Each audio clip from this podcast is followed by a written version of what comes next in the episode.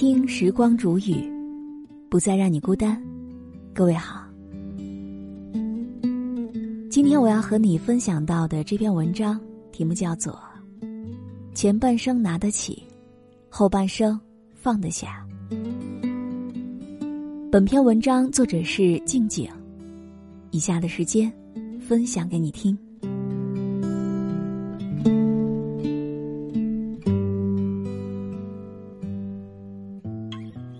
不知道你是否也常常有这样的感受？突然很想吃一种东西，没有吃到，牙痒痒着不舒服。走在路上莫名丢了一百块，找不回来，好几天堵在心里都非常难受。别人对你做了过分的事情，你深深记在心里，怎么都无法原谅。爱了很久的人狠心离去了。你死皮赖脸的一次次挽留，可是，又一次次失望而归了。在我们的生活当中，诸如此类的烦恼和痛苦，总是一次又一次的让我们身心俱疲。但是你知道吗？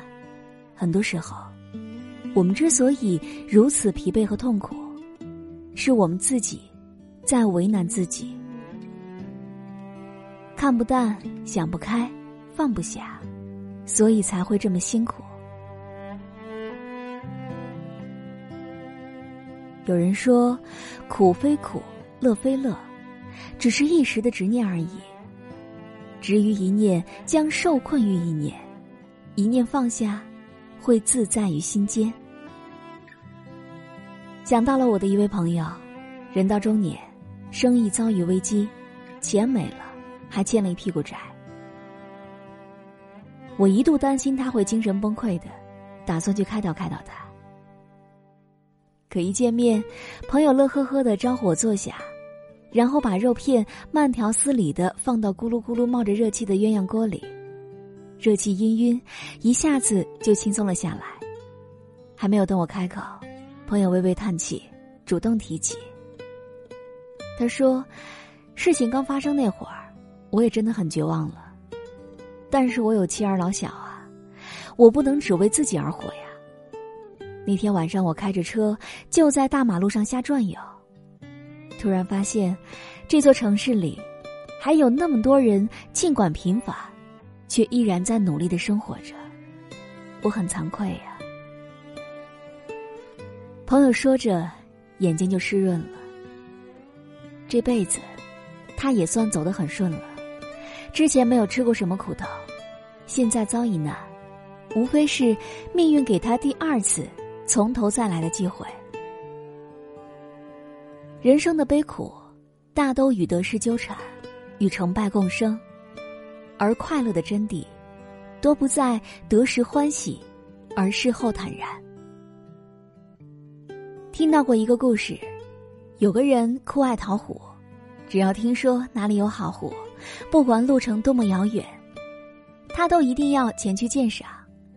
在他收集的茶壶当中，其中最中意的一只龙头壶，专门用来招待亲朋好友。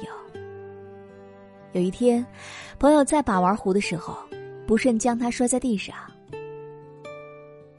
那个人默默收拾好碎片，然后拿出另外一只壶继续泡茶，说笑，好像什么事都没有发生过一样。朋友很惭愧，便问道：“我将你最喜爱的壶都打破了，你不生气吗？”他笑着说：“生气又有何用？事已至此，不如重新去寻找更好的呢。”你看，人生最大的智慧，莫过于此吧。生活本来就是一个不断得到和失去的过程，放下失心，便是自在人。有人曾问过一个问题：为什么自己很难原谅别人，很难放下过去的伤害呢？有一个回答是这么说的：这些伤害是你拥有的全部，你不断拨弄你的旧伤，以便它在你的记忆里保持新鲜。是你从来不想让它被疗愈。真是一语中的呀！面对别人有意或无意的伤害。时间不一定是最好的疗药，而真正痊愈的办法，是你打从心底真正的放下。过去所有的伤害和痛苦，无非是为了让我们更加看清生活的，然后有勇气的，该放下就放下，拥抱该拥抱的。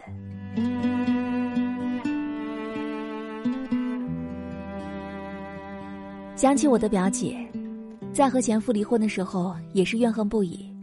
她盼着前夫过得不幸福，但是没有想到，前夫很快就再婚了。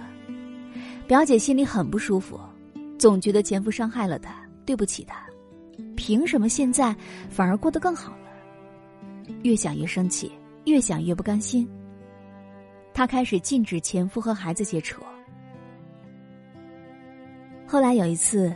他无意间在孩子的作文本里看到了孩子思念父亲的心事，才发觉自己像个魔鬼。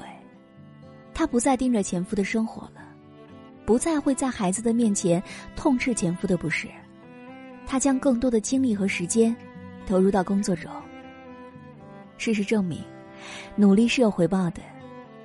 他的工作做得风生水起，本来沉默寡言的孩子受到母亲的影响。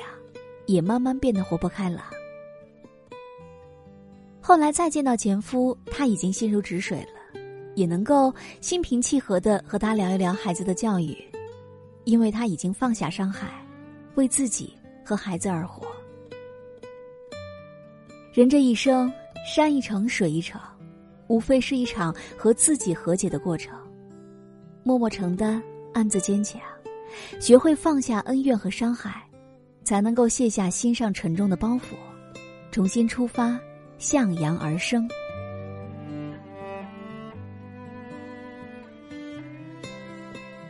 心坦然，则光阴安暖。有些人回首往事的时候，总是悲从中来，可人生就是这样，总会有遗憾和惆怅。那些遗失在岁月长河当中的人和事，终究是会教会我们。要懂得珍惜的，只有不纠结过去的人，才有勇气继续去探索生命的美妙和心意。就像破茧的蝴蝶，挣脱束缚它的蚕蛹，才能够拥有新生呢。学会放下，不是妥协，而是和过去握手言和；学会清零和重建下一步的人生。放下，是一种智慧。不自寻烦恼，放下是一种释怀，不怀恨在心。放下是一种选择，不纠结过往。借用电影当中的一句话：“当你握紧双手，里面什么都没有；可当你打开双手，世界就在你手中。”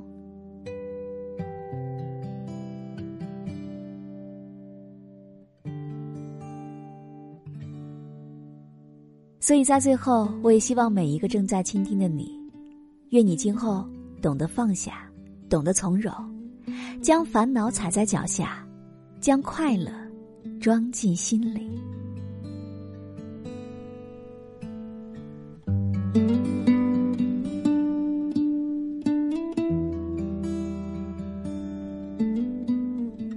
好了，我亲爱的耳朵们，今天就和你分享到这里。喜欢时光煮雨的声音，你也可以在喜马拉雅客户端以及新浪微博搜索 DJ 时光煮雨，关注更多精彩。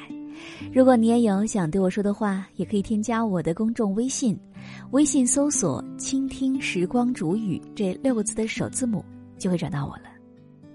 好，我们下期节目再见。